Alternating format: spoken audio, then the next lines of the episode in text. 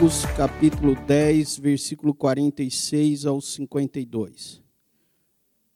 Diz assim: E foram para Jericó. Quando Jesus saía de Jericó, juntamente com os discípulos e numerosa multidão, Bartimeu, um cego, mendigo, filho de Timeu, estava sentado à beira do caminho. E ouvindo que era Jesus, o Nazareno, começou a gritar: Jesus, filho de Davi, tenha compaixão de mim. E muitos os repreendiam para que se calasse, mas ele gritava cada vez mais: Filho de Davi, tenha compaixão de mim. Jesus parou e disse: Chamem o cego. Chamaram então o cego, dizendo-lhe: Coragem, levante-se, porque ele está chamando você. Atirando a capa para o lado, o cego levantou-se e de um salto e foi até onde estava Jesus, que lhe perguntou: O que você quer que eu lhe faça? O cego respondeu: Mestre, que eu possa ver de novo. Então Jesus lhe disse: Vá, a sua fé salvou você.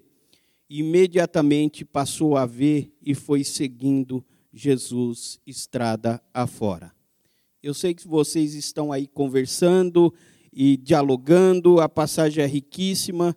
Tem uma expressão que é usada na disciplina de, de homilética e hermenêutica, que é a múltipla abordagem do texto. Você pode encontrar várias abordagens para esse texto. E a palavra de Deus, ela tem várias, vários sentidos. Então, hoje eu quero compartilhar com vocês uma abordagem desse texto. Todos conhecem essa tela? Essa tela, essa semana, ela está em destaque porque terça-feira o que é, terça-feira não, quarta-feira, né? O que que acontece? Bicentenário da Independência, ou seja, o grito do Ipiranga. Aí o Pedro Américo fez uma tela anos depois que retrata o imaginário da dessa independência. Mas o fato é que um príncipe regente, Dom Pedro, no dia 7 de setembro, subiu até São Paulo de Santos e, à margem do, do córrego do Ipiranga, ele gritou independência ou morte, porque havia um governo português e que ele recebera umas correspondências e então ele declara a independência. Ficou famoso como grito do Ipiranga o Vinícius está olhando ali para mim, professor de história, e fazendo o teste se eu estou falando direitinho. E, então, o que eu quero é destacar nesse texto, destacar nesse texto nosso, é o grito de Bartimeu. O grito de Bartimeu. Então, lembrando que essa semana, lembra-se o grito da independência, Bartimeu também está querendo ser liberto. Bartimeu também precisa de uma libertação. Ele vive na escuridão, ele vive na cegueira. E aí eu quero pensar três aspectos desse grito. Algumas versões vão chamar de clamor, algumas versões vão chamar de súplica, e ah, na minha versão aqui está claramente um grito, né, que ele grita. Então, a partir desse, desse desse recorte, eu quero olhar juntamente com vocês esse clamor, essa disposição desse clamor. E o primeiro ponto é um grito de necessidade. É um grito de alguém que é mendigo, que é cego, que está à beira do caminho e que está clamando. E isso nos reflete algumas situações da vida, quando nós estamos é, com dificuldade, com enfermidades, uh, com séries de desafios, e nos resta apenas clamar, nos resta apenas gritar.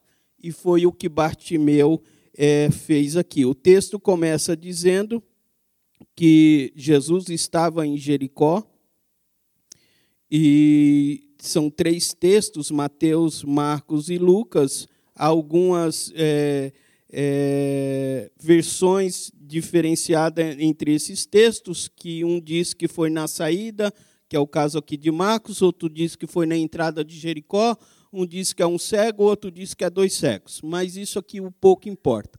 Importa que era a única chance que ele tinha, porque depois disso Jesus vai para Jerusalém. Jesus está caminhando para Jerusalém para sua última Páscoa, então Bartimeu só tinha essa oportunidade. E quando eu olhei isso, que ele só tinha a última oportunidade, nós estamos vivendo os últimos tempos. O Espírito Santo em brevemente será retirado dessa terra. Nós não temos tanto tempo para clamar nós estamos vivendo essa última dimensão. Jesus é os últimos tempos que ele está aqui em Jericó. Jericó quer dizer a cidade do, dos aromas, o lugar agradável, esse tempo de agrado, mas ele está indo embora. E Bartimeu, então, ele, ele, ele está lá à beira do caminho e ele tem um clamor, ele tem um grito, um grito de necessidade mas é um grito de quem sabe quem é e qual a sua condição e quem é o seu Deus. Se vocês olharem o Evangelho de Marcos, no capítulo 1, versículo 1, ele tem um versículo diz assim: princípio do Evangelho de Jesus Cristo, Filho de Deus. Princípio do Evangelho de Jesus Cristo, Filho de Deus princípio das boas novas daquele que não é um homem comum, mas que é o Filho de Deus. Marcos capítulo 1, versículo 1. E no Evangelho de Marcos vai acontecer uma dinâmica o tempo todo dele colocar a identidade desse Filho de Deus. Se você ler o Evangelho de Marcos, você vai encontrar vários momentos que aparece esse questionamento a respeito da identidade. É uma dúvida, é uma rejeição a respeito da identidade de Jesus. Por exemplo, Marcos 1, 27. O que é isto? Em Marcos 4, 41. Quem é este que até o vento e o mar se aquietam? Então havia umas, uma dúvidas no coração das pessoas, dos discípulos, se Jesus realmente era o Messias, se Jesus realmente era o Filho de Deus. E de repente, quem faz essa afirmativa? Alguém que é cego. Que é cego é, materialmente, mas espiritualmente ele tem total entendimento a respeito de quem é o Messias. É como se ele tivesse na mente o texto de Isaías 35. Isaías 35, a partir do versículo 5, diz assim: que quando o Messias viesse, abriria as vistas dos cegos, que abriria os ouvidos, que os coxos andariam. Então é como se Bartimeu tivesse esse texto vivo no seu coração. Então ele faz um grito, esse grito de necessidade. Diz o texto no versículo 46: E foram para Jericó quando Jesus saía de Jericó, juntamente com os discípulos e numerosa multidão. Bartimeu, um cego mendigo, filho de Timeu, estava sentado à beira do caminho. Ele não tem identidade, ele não tem nome próprio. Bar quer dizer filho, Timeu, ele é o filho do Timeu ele é o filho de alguém que é estimado, ele é o filho de alguém que também possivelmente possa ser um outro mendigo. Ele não tem uma identidade própria. Ele está sentado à beira do caminho. Hoje à tarde o Jessé estava orando e falando da parábola da semente que cai na terra na beira do caminho, que vem Satanás e rouba. É como se a palavra tivesse lá no coração de Bartimeu, mas a qualquer momento ela poderia ser tirada, ela poderia ser retirada. Mas ele grita, ele tem uma necessidade, ele tem uma urgência. E ele diz: ouvindo que era Jesus o Nazareno, começou a gritar ouvindo que era Jesus o Nazareno, começou a gritar. A dimensão desse grito é a dimensão de alguém que é cego, mas não é surdo. Ele é cego, mas ele não é surdo. Então, ele está lá, ele está vendo Jesus, ele está ouvindo, e de repente, quando ele sabe que é Jesus que está passando, ele começa a clamar. Ele começa a clamar. Ele tem uma audição apurada. É certo que aqueles que têm é, deficiência é, visual, ela, eles desenvolvem ah, o auditivo, ou desenvolvem outra percepção. Então, Bartimeu, de imediato, ele clama, ele sabe quem é Jesus. E quando ele diz, Jesus, filho de Davi, tenha compaixão de mim. Diferente dos discípulos que muitas vezes perguntaram quem ele era, de onde ele tinha vindo, que coisas são essas, uh, refletido e questionado a identidade de Jesus, Bartimeu é certeiro. Bartimeu diz: Tu és o rei, tu és o pastor, tu és o meu pastor, tu és um rei. Então ele diz: Jesus, filho de Davi, ou seja, Davi é rei. Jesus, filho de Davi, Davi é pastor. Davi é pastor, certamente vem a lembrança do Salmo 23: O Senhor é o meu pastor e nada me faltará. Deitar-me faz em verdes pastos. Então ele está clamando para alguém que tem o domínio, para alguém que pode trazer a provisão, para alguém que pode lhe trazer todo o sustento. É um clamor diferenciado. É um clamor, não é para qualquer um, não é um clamor, como diz na linguagem popular, não é um clamor para qualquer santo, mas é um clamor para o Rei eterno, para aquele que é governo sobre todas as coisas, para aquele que é pastor, para aquele que traz a provisão. Então é um grito de necessidade com consciência de quem eu estou clamando, para quem eu estou clamando e quem eu sou. Eu sou mendigo, miserável, eu estou na beira do caminho, mas eu consigo ouvir a voz do Rei eterno, eu consigo ouvir a voz do pastor, do bom pastor. Então é um grito de necessidade.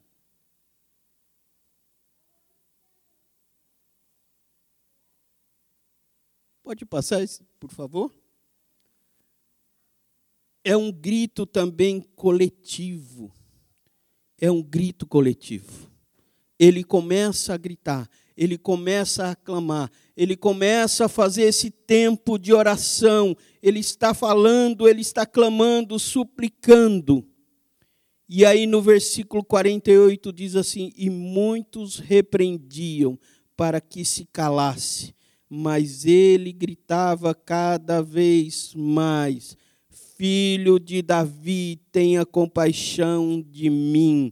Pode colocar isso na sua mente, que quando você começar a clamar ao Deus certo, quando você começar a buscar o Senhor, quando você começar a buscar provisão no bom pastor, haverá haverá guerra, haverá resistência, haverá pessoas que querão vão querer te parar. Satanás vai enviar mensageiros, vai querer te deixar no mesmo lugar. Não há interesse do reino das trevas que você saia da beira do caminho. É pelo contrário, a beira do caminho é o lugar onde Satanás tira a palavra. Ele vai querer que fique à beira do caminho, não vai querer que saia desse, desse lugar, não vai querer que as vistas sejam abertas. A resistência na hora do grito é um grito de resistência. Você vai gritar, você vai clamar, mas vai ter resistência. Mas também haverá resposta.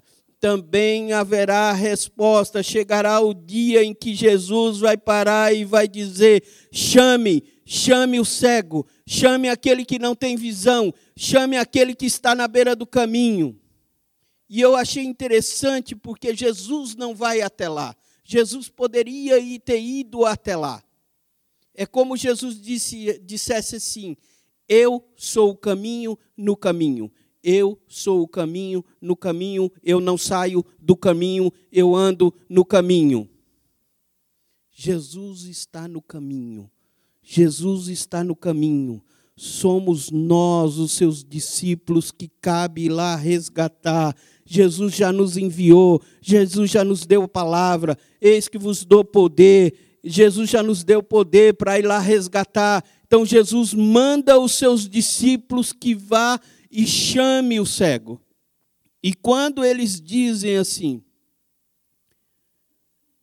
Jesus, no 49, Jesus parou e disse: Chame o cego. Chamaram então o cego, dizendo-lhe. E aí o grito, então, agora não é mais individual, o grito é coletivo, o grito passa a ser coletivo. É a igreja que está orando, é a igreja que está clamando, é o seu líder de confraria que chega coragem, é o seu líder de confraria que chega levanta-se, é o seu irmão na fé, coragem, vamos lá, Deus vai fazer, eu estou orando com você, eu estou junto com você, eu estou clamando com você. Esse grito seu é o meu grito. Passa a ser um grito coletivo a dimensão agora do clamor e da súplica, ele sai desse ambiente somente de um cego. Ele passa por essa resistência, houve uma resistência, mas quando Jesus dá ordem, ele se torna coletivo. É como Jesus dissesse: Eu estou enviando os meus discípulos para clamar com você, para é, orar com você, para te dar palavra de encorajamento, para te levantar. E aquele então que era cego, mas não era aleijado, ele salta. Ele era cego, mas não era aleijado. E diz o versículo 50: tirando a capa para o lado, o cego levantou-se de um salto e foi até onde Jesus estava. Ele pula, ele pula porque há uma disposição no coração dele há uma disposição no coração do, do, do Bartimeu. É um coração que não é um coração endurecido.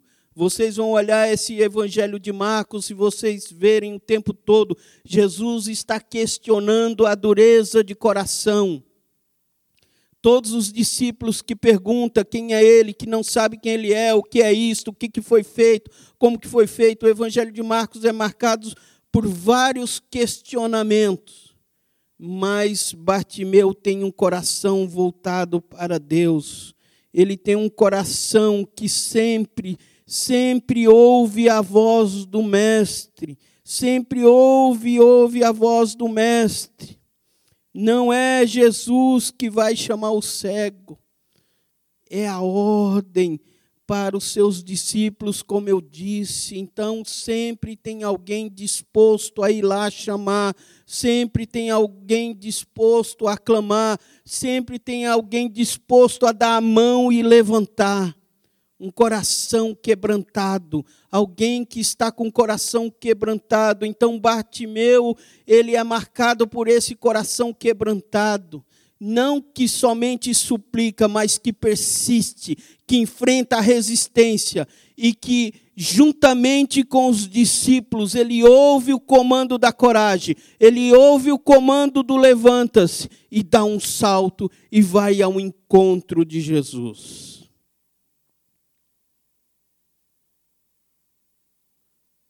E um dos aspectos do grito de Bartimeu é o grito da fé.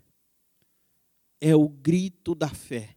Ele é marcado por alguém que tem fé, por alguém que tem uma persistência, por alguém que tem uma disposição, por alguém que tem uma clareza, por alguém que manifesta essa fé. Então veja que ele é cego, mas ele sabe que Jesus é o rei, que Jesus é o pastor, diferente daquele grupo que estava lá. Tinha três grupos andando com Jesus: o povo, os religiosos e os discípulos. E Bartimeu, alguém que é cego, se sobressai diante de todos aqueles grupos, manifestando a sua persistência, manifestando a sua fé, manifestando a clareza. é o caminho do reconhecimento. Quando diz no versículo 50, atirando a capa para o lado, o cego levantou-se e de um salto e foi para onde estava Jesus. Esse é o caminho do reconhecimento de que eu sou mendigo, de que eu sou cego, de que eu sou pecador, que eu nada tenho, que eu necessito da graça de Deus, que eu necessito da compaixão de Deus, porque quando ele pede, ele diz: Jesus, filho de Davi, tenha compaixão de mim, ou tenha misericórdia de mim. O que, que é a palavra misericórdia? É a manifestação da graça de Deus, especialmente a bondade de Deus para com o necessitado e o excluído. Ele está dizendo: Jesus, eu preciso da bondade porque eu estou em situação de exclusão social. Eu preciso da manifestação da sua bondade e do seu amor. Misericórdia é exatamente isso. E é isso que ele pede. Mas ele reconhece, quando ele joga a capa, ele está é, deixando para trás tudo, ele está se arrependendo. Isso aqui é um símbolo do arrependimento. Ele deixa para trás o que ficou e vai em direção daquele que tem tudo. É quando eu chego na minha casa que eu estou com a mochila, não interessa quanto tem na mochila, o que tem na mochila. Quando eu vejo o Henrique, eu largo a mochila e vou de encontro para abraçar o Henrique. Isso é um símbolo de um verdadeiro arrependimento. Bartimeu faz isso. Ele larga tudo e vai em direção ao Mestre. Ele vai em direção ao Mestre. É o abandono de tudo que nos traz a segurança, que nos ajuda agora a depender unicamente de Deus. Ele agora passa a depender unicamente de Deus. Ele vai em direção a Deus. E é uma definição do homem pobre, pecador. O pastor Jorge leu aquela passagem e ele não entendeu. Mas era é exatamente isso aqui, tem tudo a ver.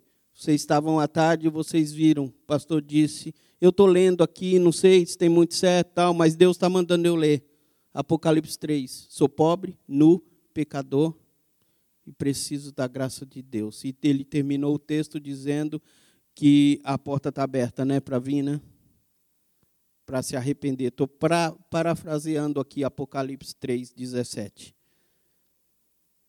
É esse chamado, Bartimeu, que vai ao encontro reconhecendo a sua necessidade, reconhecendo que estava perdido. E Jesus então faz uma pergunta para ele: O que você quer que eu lhe faça? O que você quer que eu lhe faça? É o momento de responder publicamente. É o momento de responder sobre a fé publicamente. Então ele deixou a capa, ele foi em direção a Jesus. Agora ele precisa dar uma resposta publicamente da sua fé. Ele precisa mostrar a sua fé publicamente. Jesus faz essa pergunta: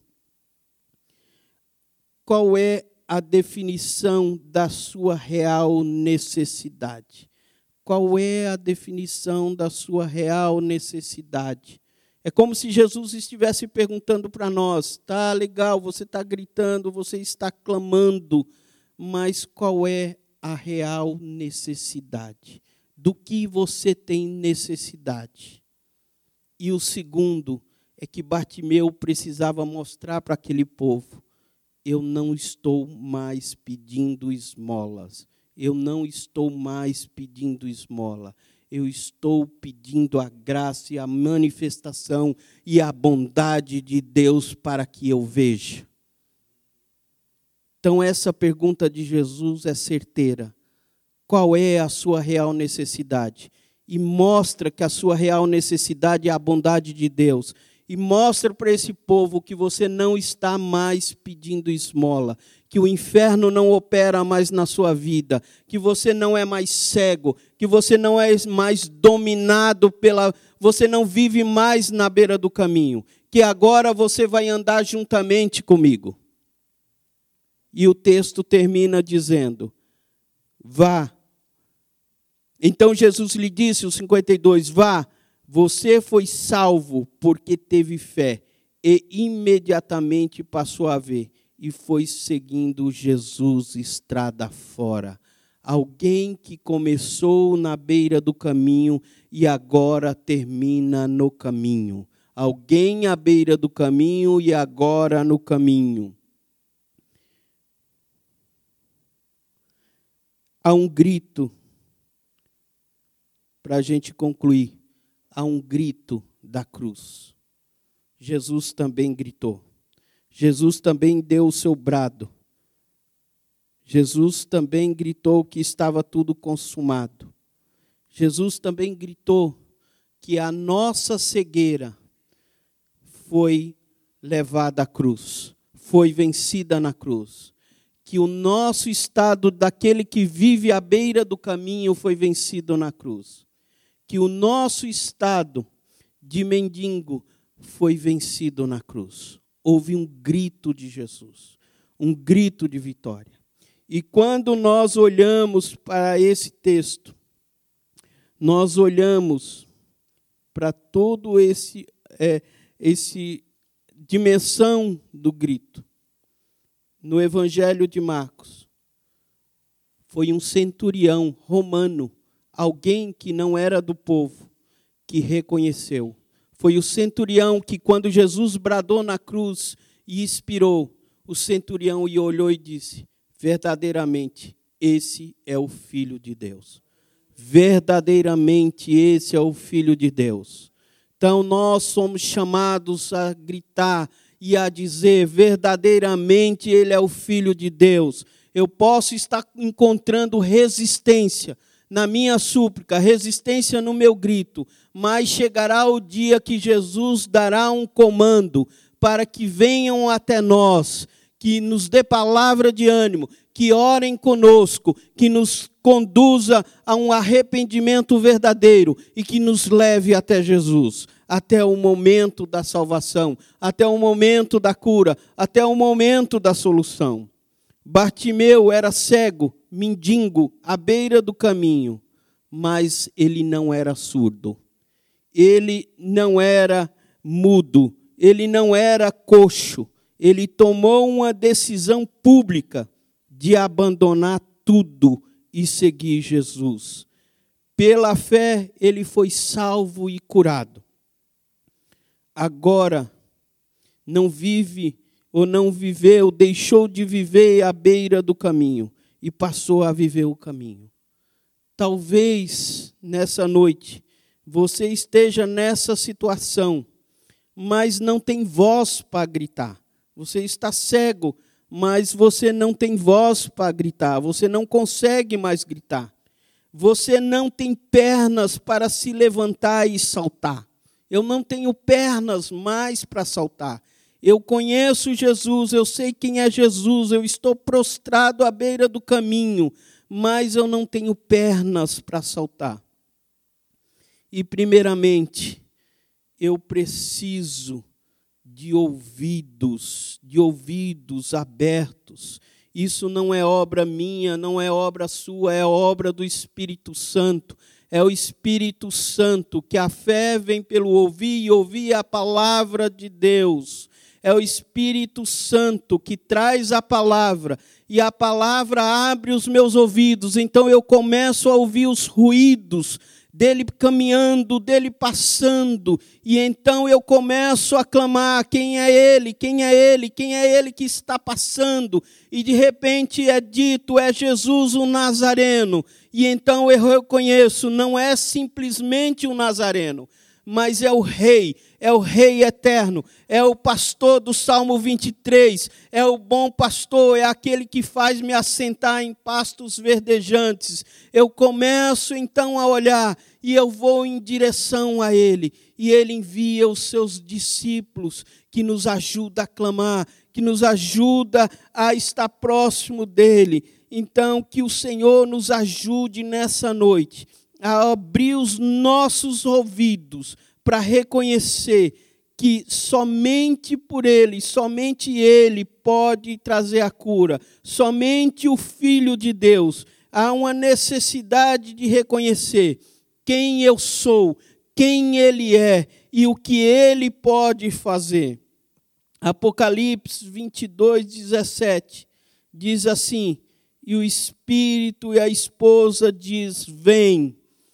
Quem ouve, diga: Vem. E, que tem, e quem tem sede, venha. E quem quiser, tome de graça da água da vida. Quem tem sede, tome de graça da água da vida. Jesus está no nosso meio. Jesus, o Filho de Deus, o Deus vivo, o Deus vivo, aquele que abre as vistas aos cegos. Ele está no nosso meio, mas ele precisa começar abrindo os ouvidos. Eu preciso ter os ouvidos abertos. Muito antes de ter a visão aberta, eu preciso ter os ouvidos para ouvir a voz dele, para ouvir ele andando, para poder eu clamar, para poder eu levantar, para poder eu ir em direção a ele. Nós vamos fazer um movimento agora de oração. Aí na mesa mesmo onde você está, que vocês possam orar um pelos outros e pedindo, Deus, eu preciso dos ouvidos abertos, eu preciso ouvir o Senhor, eu preciso dessa dimensão de que meus ouvidos precisam ser abertos, depois os meus olhos precisam ser abertos, mas eu preciso de pernas, pernas para saltar, para levantar e ir em direção a Ele, e voz para clamar. Eu preciso de voz para clamar. Bartimeu, o cego que não era surdo, o cego que não era mudo e o cego que não era aleijado, o cego que tinha a dimensão de quem era Deus, a dimensão de quem era Jesus. Ele clamou da maneira certa, resistiu, persistiu e Deus o deu a visão e trouxe de volta para o caminho. Nós vamos orar aí na mesa. Você que está aí na sua mesa, se você tiver com o pessoal da sua confraria, se você for líder, uh, se Deus te der uma palavra, ore, ore para que Deus faça isso. Deus abra os nossos ouvidos. Porque às vezes nós não enxergamos. O pastor Ricardo falou que o grande problema do dependente químico é que ele acha que ele não é doente. O grande problema, ele acha que ele não é os fariseus, você vai olhar aqui no Evangelho de Marcos, especialmente no capítulo 12. Eu não tenho tempo para falar isso. No capítulo 12 tem um grupo de fariseus que se acham dos olhos abertos, mas Jesus diz: vocês são cegos. Vocês são cegos porque eles não conseguiam enxergar o reino de Deus. Pai, nós te louvamos essa noite, porque um dia o Senhor gritou: um dia o Senhor bradou naquela cruz e o Senhor levou naquela cruz. O Senhor levou naquela cruz toda a nossa deficiência física, toda a nossa cegueira espiritual. O Senhor levou toda a cegueira espiritual. O Senhor abriu os nossos olhos. Hoje nós estamos no reino, no teu reino. O Senhor nos transportou do império das trevas para a tua maravilhosa luz o Senhor nos tirou do engano, o Senhor nos tirou do erro, Pai. Nós te louvamos, nós bendizemos, mas nós precisamos do Teu Espírito Santo para que os nossos ouvidos sejam abertos, para que possamos ouvir o Senhor andando, o Senhor caminhando. Nós precisamos ouvir nós não temos voz, alguns aqui não têm voz para clamar, estão cansados, estão abatidos, não sai mais nenhuma palavra, porque a dor, a angústia, a aflição é tão grande que não sai uma palavra. Mas o Senhor é o Deus que é, dá a palavra, é o Senhor que dá o grito, é o Senhor que abre a voz, é o Senhor que traz esse momento de súplica, Pai. Eu também te peço, Pai, por aqueles que estão com seus pés, as suas pernas paralisadas, eles não conseguem saltar. O Senhor está chamando, o Senhor está dizendo: vem aqui, traz ele, mas não consegue saltar, porque estão impedidos, não conseguem andar. Mas tu é o Deus que cura, tu é o Deus que restaura, dá vigor aos joelhos. É o Senhor que dá vigor às pernas, é o Senhor que dá vigor, Pai, em nome de Jesus, Pai. Deus, desimpede toda língua, toda língua que não clama, todo ouvido que não ouve a tua voz, Senhor, e toda cegueira, toda cegueira espiritual, toda dureza de coração, em nome de Jesus, nós pedimos, Pai, em nome de Jesus, nós pedimos que o Senhor tira toda dureza de coração, Pai, em nome de Jesus, Pai, em nome de Jesus.